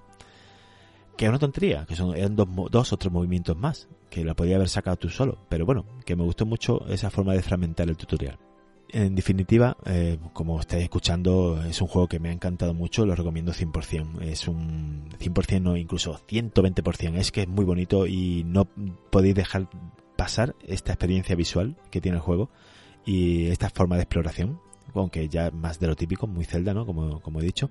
Pero tiene un tono cargado de humor y muy simpático y aunque el tema recurrente sea la muerte, lo tratan con una natu- naturalidad. Bueno, también me imagino que es fácil tratarlo con naturalidad cuando eres un cuervo inmortal. Pero en general todos los personajes que mm, tienen ese toque de humor, incluso a veces humor negro, ¿no? En muchos aspectos del juego, que te sacan mucha sonrisa. Los combates no entrañan mucha dificultad, eh, se aprende rápido, los patrones de los, de los, de los bosses, de los enemigos. Si acaso es difícil por la cantidad de enemigos que te aparecen, como digo yo, los masillas, ¿no? Los más pequeñitos, pues a lo mejor por la cantidad que, que te encuentras, pues te puede morir alguna que otra vez contra un boss. El juego está repleto de detalles, eh, pasa como lo que hemos comentado con Dead Space, los enemigos no tienen barra de vida, sino que van deteriorándose poco a poco, pues se van fragmentando, se van eh, que- desquebrajando, dejando ver una pequeña luz eh, en su interior rojiza, entonces ya te va indicando de que le queda poca vida. O sea, ese detalle de la barra oculta de salud eh, escondida me encanta. Y aunque es un título que no resalta en mecánica ya vista con anterioridad, Acid Nerve ha hecho un buen trabajo gracias a su apartado visual, a los secretos escondidos, eh, me repito, a, esa exploración que nos hace hacer y a, a un mapa que está bien conectado. Está, eh, tienes que aprenderte los atajos, tienes que aprenderte dó- dónde empieza, empieza una puerta y termina otra. Entonces es una manera eh, también de ver esa interconexión de ese mapa, ese extenso mapa que hay, eh, al norte, oeste y este.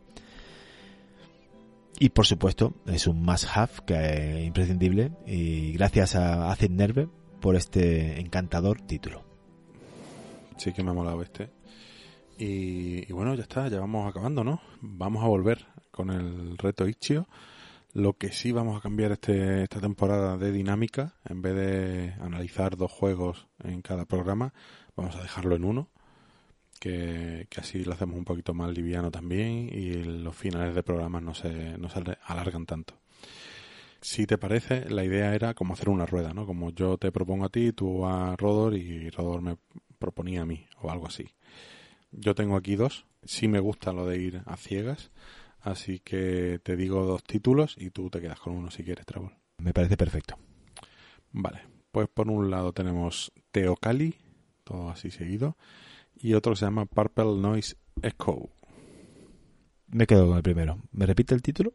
Teocali, Teocali. con dos L's, Teocalli. Ahí llevas un jueguito monocromático.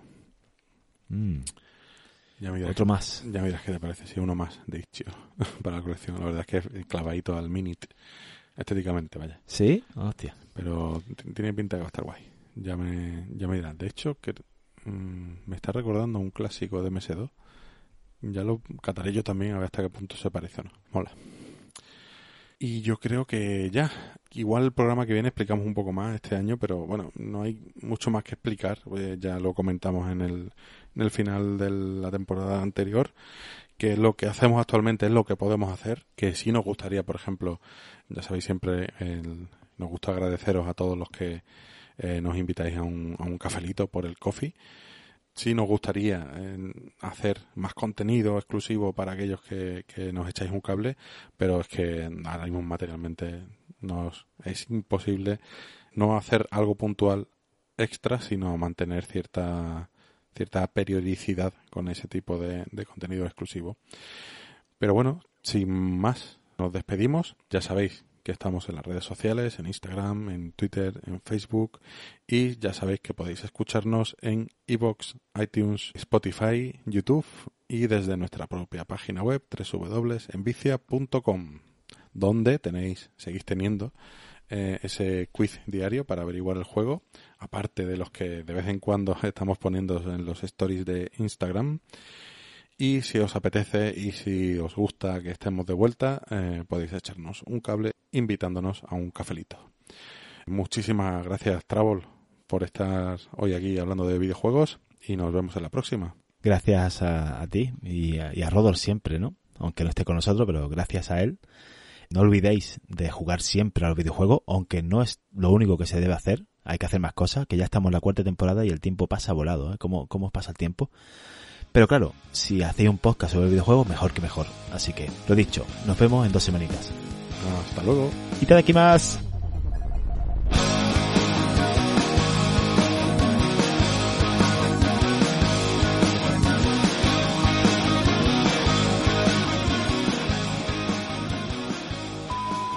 Hola a todas y a todos. Bien, espérate, uy, que he empezado muy potente. Vale, pero después me vengo abajo, así que vale, ya está. Blast de Box Blast, no, perdón, repito. Colorio para poder leer mejor los textos de en pantalla. Vale. En el último Nintendo Direct se anunció los bosques de mierda, no me acuerdo cómo se llama el bosque.